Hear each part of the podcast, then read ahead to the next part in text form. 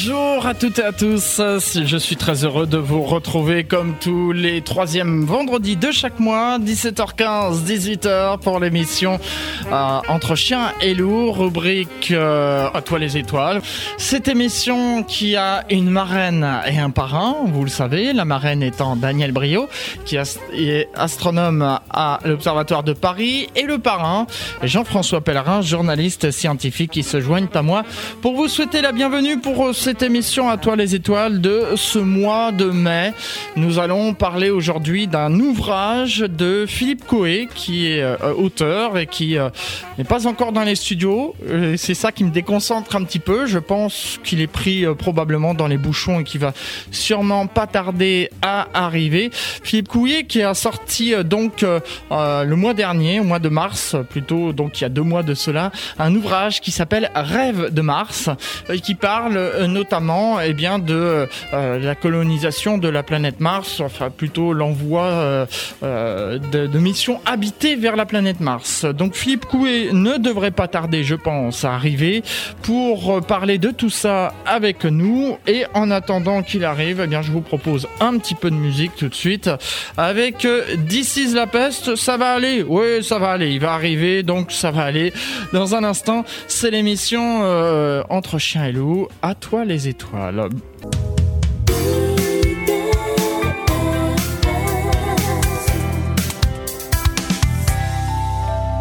17h passées de 21 minutes sur IDFM Radio Anguin. Ça y est, il est avec nous, il est dans les studios. Philippe Coué, bonjour. Alors, si j'ouvrais votre micro, ça, on vous entendrait mieux, voilà. Alors, vous allez nous redire bonjour. Donc, bonjour, bonjour à tous. Voilà, un petit peu en retard, bloqué dans les bouchons. C'est vrai que c'était une journée de grève, donc c'est pas évident, hein. Mais voilà, il est là. Donc, Philippe Coué qui va euh, donc nous parler de son livre Rêve de Mars, qui est sorti au mois de mars, justement. Euh, je l'ai entre les mains. Donc c'est un livre qui est en deux parties en fait sur le même livre. Mars, on en a déjà beaucoup parlé euh, et notamment de ses projets d'aller sur Mars. Et euh, dans la première partie de ce livre, vous, vous faites en fait un, récapitulatif un peu. Oui. Euh, je voulais en fait me démarquer par les excellents ouvrages qui existent par ailleurs sur la conquête de Mars. Je pense en fait à, celui qui a été fait par l'association Planète Mars, qui est un récapitulatif de toutes les technologies, de tous les moyens qu'il faudrait pour euh, se rendre sur Mars. Là, j'ai voulu en réalité présenter euh, au lecteur eh bien toutes les tentatives, tous les projets euh, et qui remontent en réalité euh, à celui de von Braun qui avait été étudié dès la fin des années 50, le Mars Project, et qui était donc beaucoup médiatisé à l'époque aux États-Unis. Hein. C'était le premier projet du genre et qui sortait euh, des, on va dire, de, de la science-fiction, hein, puisque mm. c'était vraiment vraiment novateur. Rappelez-vous, en 1950, il n'y avait que des V2 pratiquement qui euh, qui volaient. Et euh, von Braun, lui, avait un plan très précis pour euh, eh bien envoyer une grosse expédition vers Mars puisqu'il y avait une dizaine de vaisseaux interplanétaires, plus de, de, de 70 astronautes. Euh, donc une partie restait en orbite, mais euh, la majeure partie, elle, allait sur Mars. Euh, donc on y allait d'abord en reconnaissance, on, on, mettait des ailes à l'un des vaisseaux interplanétaires pour qu'il puisse atterrir sur Mars. Il était aussi muni de ski parce que euh, bah, c'était plus simple, euh, pensait-on, de pouvoir atterrir sur des zones euh, glacées. Et une fois que ce véhicule était arrivé, qu'il avait installé un certain nombre de logistiques, eh bien, le reste de l'équipage rejoignait les, les, premiers pionniers. Donc, vous voyez, ça remonte dès le début des années 50, cette, cette envie de Mars. Et, et ça va jamais s'arrêter. Évidemment, avec Von Braun, ça ne va jamais s'arrêter. Et Von Braun, sera le principal artisan d'une conquête euh, de Mars, euh, du moins il y a cru jusqu'au bout, jusqu'à la fin du programme Apollo. Euh, et on parle même aujourd'hui de, de, logique von Braun ou de paradigme von Braun, où il proposait dès les années 50, eh bien, de commencer à, à, s'installer autour de la Terre, d'avoir une navette qui puisse faire l'aller-retour régulièrement avec cette station. Puis une fois qu'on est en orbite basse, eh bien, on va vers la Lune, on s'installe sur la Lune, et ensuite on, on va vers Mars, on s'installe sur Mars. Eh bien, euh, ce comment dire, cette proposition qui été faite au début des années 50 et encore celle qui est suivie par toutes les puissances spatiales. Euh, quand les États-Unis, même la Chine, envisagent d'envoyer des gens dans l'espace lointain, eh bien, c'est de cette manière-là, ce qui nous paraît logique, puisque finalement, c'est une logique de distance qui fait que la Lune, eh bien, euh, s'impose à nous, puis ensuite, euh, on va vers Mars. Voilà. Mais en fait, euh, Van Braun était visionnaire parce que quand on voit les projets qu'il avait et ce qu'on est, ce qui a été fait aujourd'hui, bien qu'on n'a pas encore été sur Mars en mission habitée, j'entends, mais les stations orbitales autour de la Terre, ça, ça existe réellement. Et puis on a été sur la Lune aussi, grâce à lui. Il, est à l'origine. Oui, euh, complètement. Et euh, alors il avait une vision un peu plus grandiose de, tout ça. Il imaginait qu'une une station spatiale, eh bien, pour qu'elle soit utile euh, à la Terre, elle puisse euh, effectuer un certain nombre de missions. Quand cette station a été imaginée au milieu des années 50, évidemment, l'électronique était balbutiante. Nous n'avions absolument pas tous les moyens dont on dispose aujourd'hui pour faire pratiquement toutes les missions qui étaient proposées avec des astronautes de manière automatique. Donc, puisque les satellites automatiques étaient vus comme euh, des objets plutôt euh, futuristes, eh bien, on faisait une grosse station, on mettait des gens à bord pour effectuer des tâches euh, de manière manuelle, pour observer la Terre, pour observer les astres, etc. Effectivement, ensuite, la station est arrivée. La station est arrivée parce qu'il y avait les lanceurs qui permettaient de mettre un fort tonnage en orbite. et puis la station s'est imposée après la course, la course à la Lune. La première décennie, la conquête spatiale, on va dire 1960-1970, hein, qui qui se termine avec en apogée avec l'atterrissage des, astronautes sur la Lune, eh bien, sera suivi d'une période un peu moins faste, une période où on va prendre un peu de recul, s'installer tranquillement dans l'espace euh, pour, euh, eh bien, d'abord apprendre à vivre et travailler dans l'espace, parce qu'on a été sur la Lune, c'était des missions relativement courtes. On a travaillé un petit peu sur la Lune, on a exploré. Euh, donc, il était, il était temps pour les euh, ceux qui organisaient les, les, programmes spatiaux, les missions habitées, bien de s'installer durablement en orbite à bord de stations pour euh, eh bien justement avoir davantage d'expérience dans les vols et en particulier les Russes ont développé énormément de choses euh, dans ce thème-là et ils ne cessaient de dire dès la fin des années 70 que s'ils faisaient des vols de longue durée à bord des stations Salyut, par exemple, eh bien, c'était pour préparer le vol martien. Donc, on, comprenait à l'époque que, qu'ayant perdu la Lune, il y avait peut-être une volonté de l'Union soviétique de se rattraper, entre guillemets, et d'aller sur Mars. Il y a eu beaucoup de tests qui ont été faits, les des fusées notamment, des grosses fusées. Euh, on en avait euh, fait une émission. Il y en avait deux, effectivement. Il y avait la, la Saturne 5 euh, du côté d'Apollo hein, qui pouvait mettre. Ça, c'est les Américains. Voilà, chez les Américains qui pouvaient mettre 140 tonnes en orbite basse, ce qui est considérable. Mmh. et 140 tonnes, en fait, c'était l'étage qui devait envoyer le train lunaire, lui-même composé du, du module de commande et puis du LEM que vous connaissez tous. Eh bien en fait, tout le train lunaire pesait près d'une cinquantaine de tonnes. Le l'étage d'accélération vers la Lune, 90 tonnes. Donc, il fallait 140 tonnes pour envoyer des, des gens sur la Lune. Chez les Russes, on était juste un petit peu moins ambitieux. Il y avait seulement un seul cosmonaute qui allait sur la Lune et euh, ils avaient besoin d'un tonnage un peu un peu moins important. Euh, et c'était en principe la N1, super fusée euh, soviétique, qui aurait dû envoyer euh, des gens là-bas. Malheureusement il y a eu quatre essais malheureux de, de l'ANA et en 1972, eh bien l'Union soviétique décide d'arrêter les frais et puis de suivre euh, les Américains parce que euh, il y avait au niveau stratégique une comment dire un impératif de suivre en fait ce que faisait euh, l'adversaire et ce que voulait faire l'adversaire après la Lune eh bien, c'était la navette. Donc, en Union soviétique, on abandonne la N1 et on se met aussi à vouloir faire une grosse navette qui deviendra euh, lancée par un super lanceur qui était Energia. Voilà. Effectivement, donc ça c'est du côté euh, russe. On a tous ces, ces, préparatifs et puis on, on s'aperçoit peut-être euh, à un moment donné qu'on est peut-être trop ambitieux, non euh? Alors, a posteriori, on, on peut peut-être effectivement le dire. Mais quand euh, à l'époque du, programme Apollo, il faut bien imaginer que l'industrie, en fait, américaine, s'était entièrement préparée euh, à poursuivre la dynamique qui existait dans les années 60. Euh, pour euh, l'industrie américaine, il était logique que possédant un lanceur comme le Saturne V, ayant eu l'expérience d'aller sur la Lune, eh bien, euh, on pourrait euh, continuer à aller plus loin. Et d'ailleurs, il y avait un programme euh, très élaboré qui a été présenté à la fin des années 60 et qui prévoyait eh bien de faire une, une voire plusieurs stations en orbite terrestre, puis des campements sur la Lune dès 75, une base lunaire dans les années 80 et on terminait en apothéose avec euh, des, vols habités martiens. Ça, c'était le programme qui était euh, présenté au président Nixon en 1972 et finalement qui a été euh, abandonné.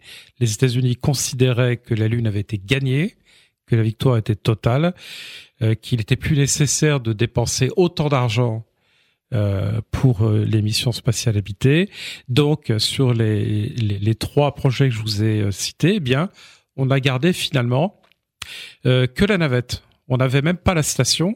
La navette devait euh, rejoindre la station, mais non. En fait, on considérait que les futurs projets, c'est-à-dire station, Lune et Mars, eh bien, pourraient être réalisés sur des bases économiques très différentes avec la navette. Et bien sûr, depuis, on sait ce que ce que c'est devenu. Par contre, vous voyez, en fait, cette logique qui était euh, présente au début des années 50, qui était euh, présenté au président Nixon au début des années 70, eh bien, c'est toujours la même.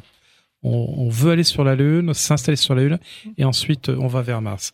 Et chez les Soviétiques, c'était la même chose. Mais les Soviétiques, eux, probablement à la fin des années 70, euh, ils s'engagent un peu plus que les Américains euh, dans, dans ce programme-là, et ils vont élaborer euh, au milieu des années 80 un projet euh, euh, très très précis pour envoyer euh, des cosmonautes sur Mars avant la fin du XXe siècle. Euh, donc maintenant, on connaît bien les projets. C'est des, des, vaisseaux interplanétaires qui ont été assemblés avec des modules lancés par le lanceur lourd Energia. Donc, euh, vous voyez des éléments de 100 tonnes. ces plans, on les connaît bien aujourd'hui. il s'était l'industrie spatiale soviétique était configurée pour pouvoir réaliser cette chose-là. C'était absolument pas impossible pour elle à l'époque. Évidemment, euh, tout ça commençait à être réalisé dans un contexte économique extrêmement délicat pour l'Union soviétique, euh, qui euh, qui a conduit en fait à des changements politiques dès le milieu des années 80. Vous vous rappelez avec la perestroïka de, de Gorbatchev, et tous les grands projets commençaient à être scrutés à la loupe pour savoir s'ils correspondaient bien aux objectifs de l'URSS. Euh, et puis il y a eu cette fatidique année 1986 euh, qui, euh, alors d'une part, c'est euh, le refus à l'époque des Américains d'arrêter la guerre des étoiles, le fameux sommet de Reykjavik, où ils décident, malgré les comment dire les propositions soviétiques de, de, passer sur un mode de coopération euh, ou de moins de, de, de, contrôle du désarmement et quelque chose qui éventuellement pouvait aboutir et qui est en réalité le SDI, la guerre des étoiles, à la fois un grand bluff, mais aussi un ensemble de réels programmes de recherche technologique. Et les Américains ne voulaient pas euh, arrêter. Ils avaient bien senti que là, ils tenaient peut-être quelque chose contre l'Union soviétique. Et donc, euh, il y a eu euh, donc cette fin de non-recevoir euh, concernant la guerre des étoiles en 86. Et puis surtout, vous rappelez, l'accident de la centrale de Tchernobyl, et euh, qui fait que euh, les soviétiques ont dû continuer la course euh, aux armes spatiales, qui les a, on peut affirmer aujourd'hui, qui était une partie de leur ruine. Et on sait aussi le coût gigantesque qui a été pour l'URSS le, le, le, fait de tenter de, de nettoyer ce qui avait été irradié, de tenter d'arrêter cette catastrophe de, de Tchernobyl. Donc, ce, ce projet martien, au moment où franchement il, il démarre, au moment où il, euh, euh, comment dire, il est considéré au plus haut niveau par l'industrie, mais aussi par euh, certains responsables politiques, eh bien, on a ces, ces deux événements géopolitiques qui, qui vont aboutir quelques années plus tard à la fin de l'URSS.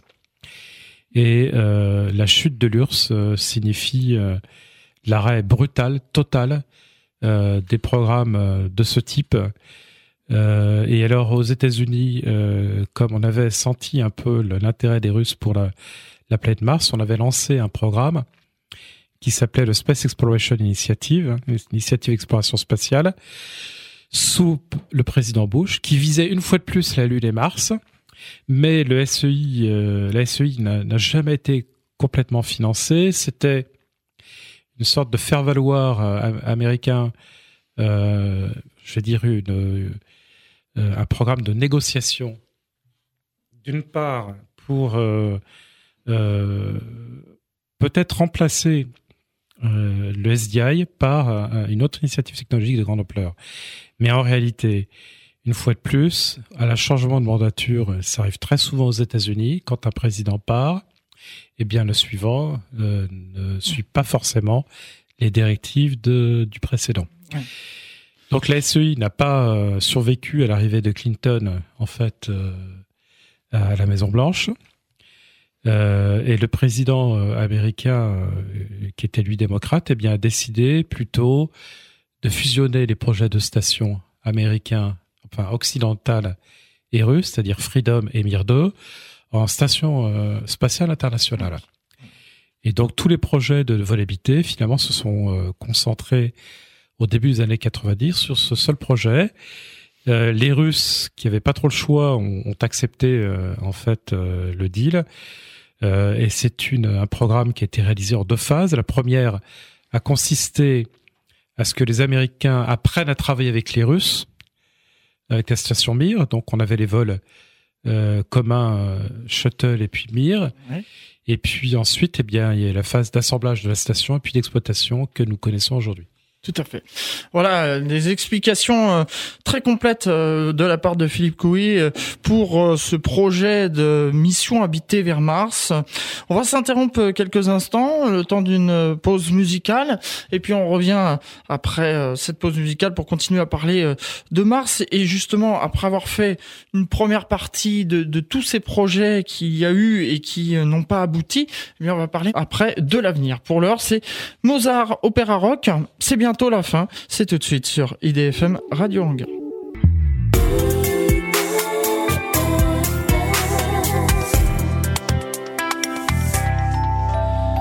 C'est l'émission Entre chiens et loups tous les jours du lundi au vendredi de 17h15 à 18h et tous les troisièmes vendredis de chaque mois. Vous savez, c'est la rubrique À toi les étoiles euh, consacrée à l'astronomie et à l'astronautique. Philippe Coué est notre invité. Il est auteur. Il a sorti au mois de mars un livre qui s'intitule Rêve de Mars, les projets d'expédition habités vers la planète rouge.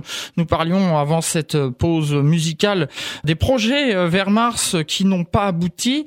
J'aimerais maintenant, euh, Philippe Coué, qu'on parle de cette deuxième partie de votre livre avec euh, les projets à venir. Alors, euh, eh bien, vous ne serez pas étonné, hein, je l'ai déjà dit depuis le départ, que la logique est la même. donc, on, va tenter d'abord d'aller vers la Lune, et puis ensuite vers Mars. donc, du côté des agences, il y a une volonté aujourd'hui euh, eh bien de s'installer autour de la Lune.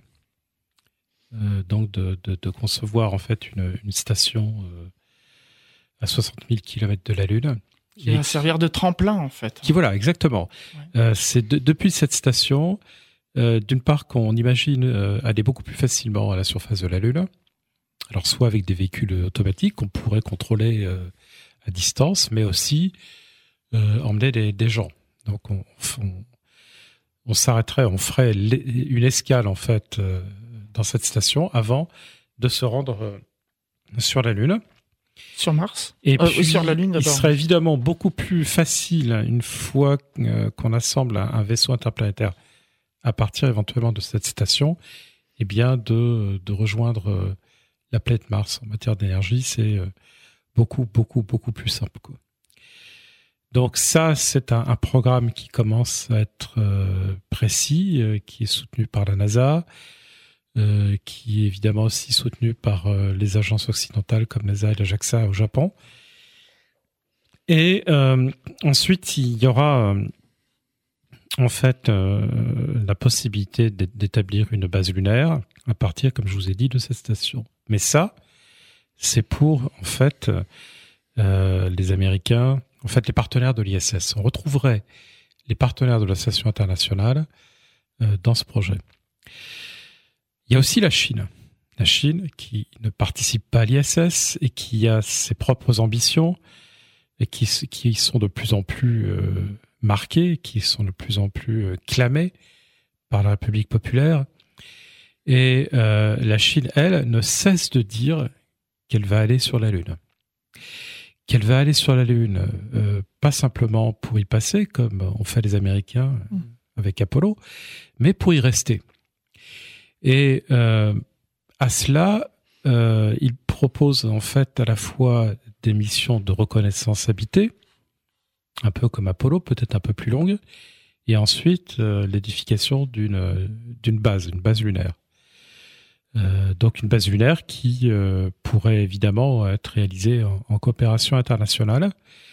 Euh, mais on voit bien en fait la différence officielle d'ambition entre les Américains qui veulent rester en orbite lunaire pour le moment et puis la Chine qui elle dit non non nous on va y aller. D'ailleurs ils ont pratiquement sélectionné un cratère qui est le cratère de Shackleton près du, du pôle sud qui a la particularité euh, d'avoir euh, les sommets euh, de manière enfin éclairée en permanence, on va dire, et puis qui aurait une zone qui, elle, ne serait jamais éclairée et potentiellement pleine de glace et de, de glace d'eau. Donc on voit tout l'intérêt d'aller visiter Shackleton pour vérifier en fait si dans le fond du cratère il y a effectivement de la glace d'eau. Donc euh, ça, c'est euh, vraiment l'orientation euh, chinoise aujourd'hui. L'Europe a aussi un projet de, de Moon Village, de, de base lunaire, qui serait réalisé un petit peu comme les l'ISS, avec un partenariat éventuellement public-privé. et donc, on a des, des intérêts convergents entre l'Europe et, et, la Chine. Euh, J'ai pas de doute sur le fait que les États-Unis ont aussi envie d'y aller. Hum. Euh, donc il y a un certain nombre de, de projets euh, qui, qui, sont étudiés euh, par rapport à ça, des nouveaux acteurs aussi euh, qui existent. Euh, qui, comme SpaceX ou Blue Origin, qui eux ont, ont clairement l'intention de faire du transport euh, jusqu'à la Lune et puis pourquoi pas aussi euh, jusqu'à la planète Mars. Et puis on a les trans on a les, les privés aussi Philippe voilà, donc, on a Elon Musk, on, a, on en a beaucoup voilà, parlé. Donc, effectivement, ces gens-là ont une vision qui est leur vision. Hein, mm. Pour le moment, je, je, ne doute pas que en fait ils, ils vont tenter de vendre les lanceurs aux agences, soit pour aller sur la Lune, mais aussi pour aller sur Mars, avec une petite différence, c'est que euh, les deux protagonistes qu'on vient de citer, Musk et Bezos, eux, ont une vision euh, clairement euh, marquée pour, d'une part, aller sur Mars, c'est donc le rêve de Musk, et puis celle de Bezos, qui est lui de conquérir l'espace, de s'installer à bord de, de colonies. des gens qui ont une vision, qui ont énormément de moyens, certains. Euh, et effectivement, euh, on ne peut plus regarder ces projets, envisager l'exploration humaine de, l'espace uniquement par le prisme des agences, mais on est obligé de considérer euh, ce que voudraient faire des gens comme Musk et Bezos. Donc il est, beaucoup trop tôt pour savoir ce qui va réellement être fait. Par exemple, le projet martien de, de, Musk paraît quand même assez délirant aujourd'hui et repose sur euh, des bases économiques qui ne sont pas démontrées, des technologies pas forcément révolutionnaires, mais qui méritent d'être mises au point, rodées, etc.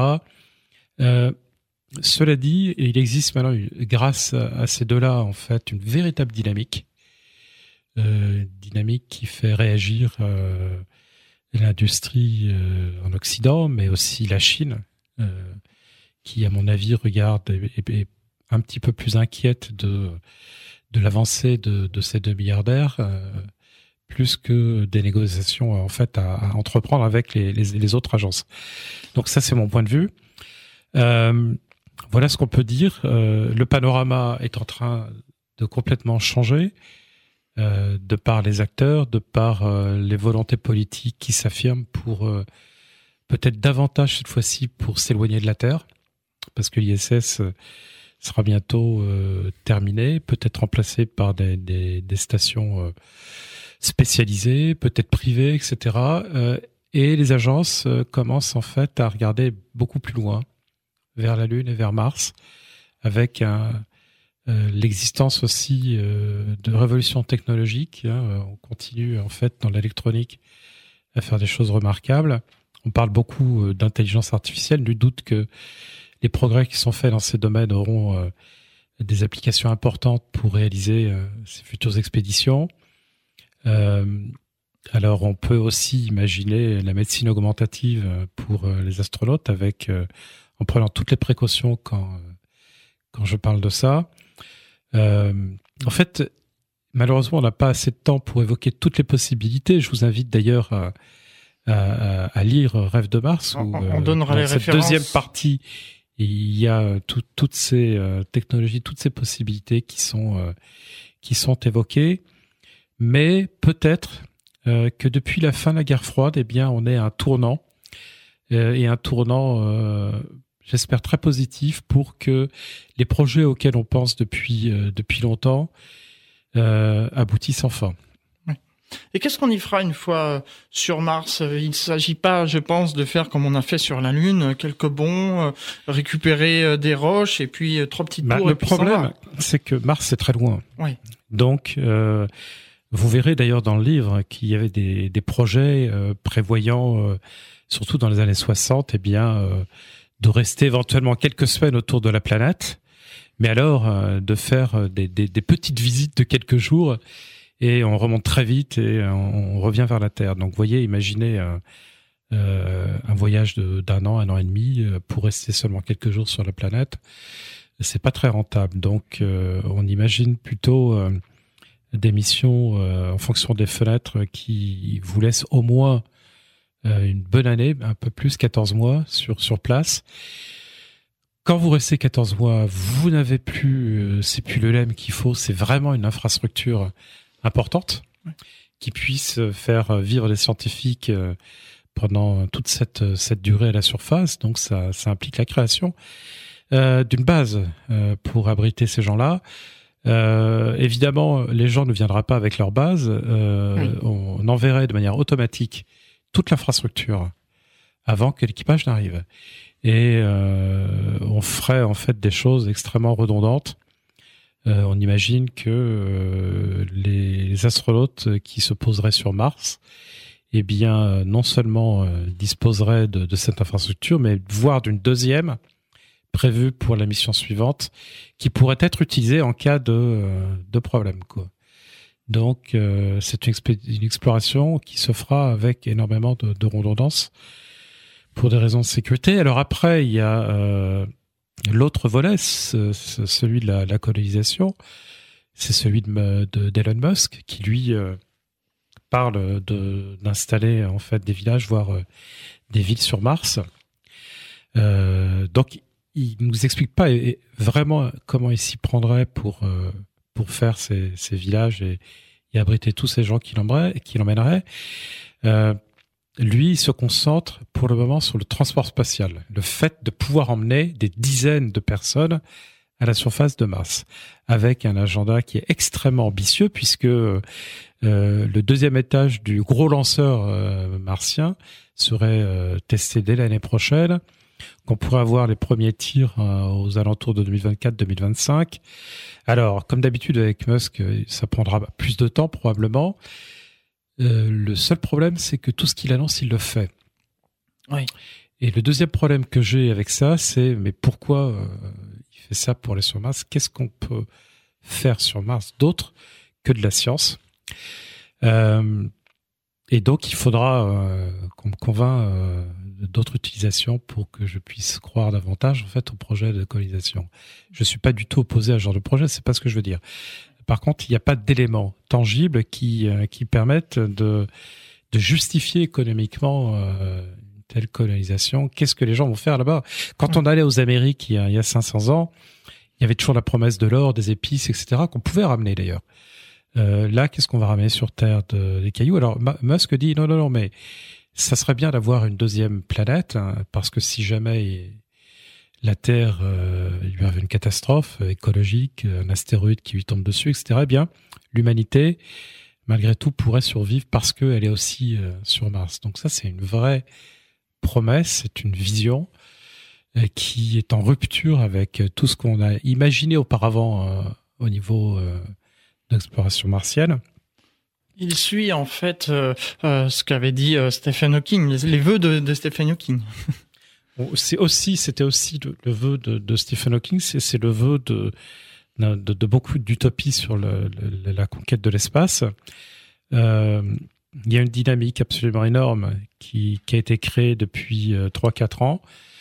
Euh, Jusqu'où elle aboutira, personne ne peut le dire pour le moment. Les promesses sont très grandes. Euh, maintenant, euh, moi, je, je donne rendez-vous aux auditeurs dans même pas dans dix ans, dans cinq ans, pour faire le point et pour euh, pour voir que, si les axes qui ont été euh, proposés sont effectivement tenus et euh, si un jour, non seulement des scientifiques pourront se rendre sur Mars, mais aussi Monsieur tout le monde. vous voyez, on est toujours avec Mars entre euh, la fiction, le rêve, euh, les vrais projets d'agence, etc. Quoi. Philippe Coué, il nous reste peu de temps. Euh, avant de, de, de conclure cette émission, j'aimerais quand même qu'on réponde à quelques questions d'auditeurs. Vous savez que les auditeurs peuvent réagir en direct. Et on, nous demandait, euh, ces gens qui nous demandaient, est-ce que en fait, si on n'avait pas fait la, la, station spatiale internationale ou les autres stations spatiales, est-ce qu'aujourd'hui on ne serait pas déjà sur Mars? Alors, euh, dans le, plan euh, de von Braun, celui qui était présenté euh, en, 69, tout était fait en parallèle. Donc, on peut se dire qu'on n'avait pas forcément dans ce cas-là besoin de station pour aller sur Mars, puisque les deux allaient être pratiquement réalisés en parallèle.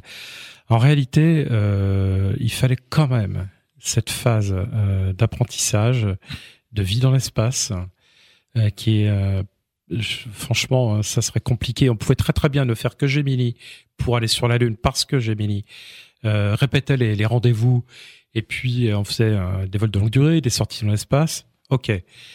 Euh, par contre, pour euh, aller sur Mars, il fallait quand même maîtriser un certain nombre de choses. Je pense que maintenant, on sait vivre au-dessus de la Terre pendant des mois et des mois. Il travaillait aussi. On a fait des centaines de sorties depuis l'ISS. On a assemblé l'ISS, ça c'est quelque chose d'important pour savoir assembler euh, les morceaux d'un gros vaisseau interplanétaire. Donc euh, oui, euh, est-ce que l'ISS était nécessaire? Moi je crois que oui, au, moins au niveau technologique, parce qu'il y a un certain nombre de, de, choses ont été réalisées et je pense que c'était absolument nécessaire. Maintenant, continuer avec une deuxième ISS pour continuer à apprendre et vivre à travers dans l'espace, je pense que là maintenant il faut s'arrêter. Euh, que si on fait d'autres stations orbitales, ce sera pour d'autres usages. Euh, mais on pouvait. Alors, est-ce qu'il fallait en faire autant? Je n'en sais rien. En tout cas, c'est difficile de, de, se passer de, de cette étape-là pour euh, d'une part faire du voyage interplanétaire et, euh, éventuellement habiter un jour sur le terre du ciel. Merci Philippe Couy. Euh, on arrive au terme de cette émission À toi les étoiles. Donc on va donner les coordonnées si les auditeurs souhaitent se procurer votre livre qui s'appelle Rêve de Mars, les projets d'expédition habités vers la planète rouge. Où peut-on se les procurer? Eh bien, dans, à la FNAC, par exemple, bon, je ne sais pas si je peux faire la publicité, puis dans toutes les bonnes librairies, il était, je pense, euh, euh, disposé dans plus de 600 librairies en France. Euh, voilà, quoi. Et puis, vous pouvez le commander en ligne. donc, c'est un, visiblement, le livre se vend très bien. Il est en bonne place, il est visible, donc tant mieux. Et je vous invite, en fait, d'une part, à, à, le lire, et puis, éventuellement, à revenir vers moi sur les réseaux sociaux ou dans d'autres contextes pour qu'on puisse en parler davantage. N'hésitez pas, c'était aux éditions L'Esprit du Temps. Merci beaucoup euh, Philippe Coué d'avoir participé euh, à cette émission À toi les étoiles. Dans un instant, vous allez retrouver la suite des programmes d'IDFM et notamment, eh bien, ça va être euh, Christophe qui va vous accompagner 100% musique, Morane. Et puis euh, ensuite croisière musicale et euh, la suite des programmes d'IDFM Radio Anguin. Quant à nous, eh bien, on se retrouve le 8 juin, si ma mémoire est bonne, pour la dernière émission à toute vapeur de la saison. Elle s'arrête durant l'été, vous savez. En revanche, à toi les étoiles, ça continue. Ce sera donc 15, euh, 8 jours plus tard. Et puis vous le savez aussi, euh, durant l'été, c'est la formule de l'été. On sort des studios, on va se, balader, vous faire découvrir des lieux. Et quant à vous, euh, Philippe Coué, eh bien vous reviendrez en automne pour nous parler de David Bowie, autre chose. Merci beaucoup en tout cas. Merci à tous les éditeurs. Et puis rendez-vous donc le 8 juin.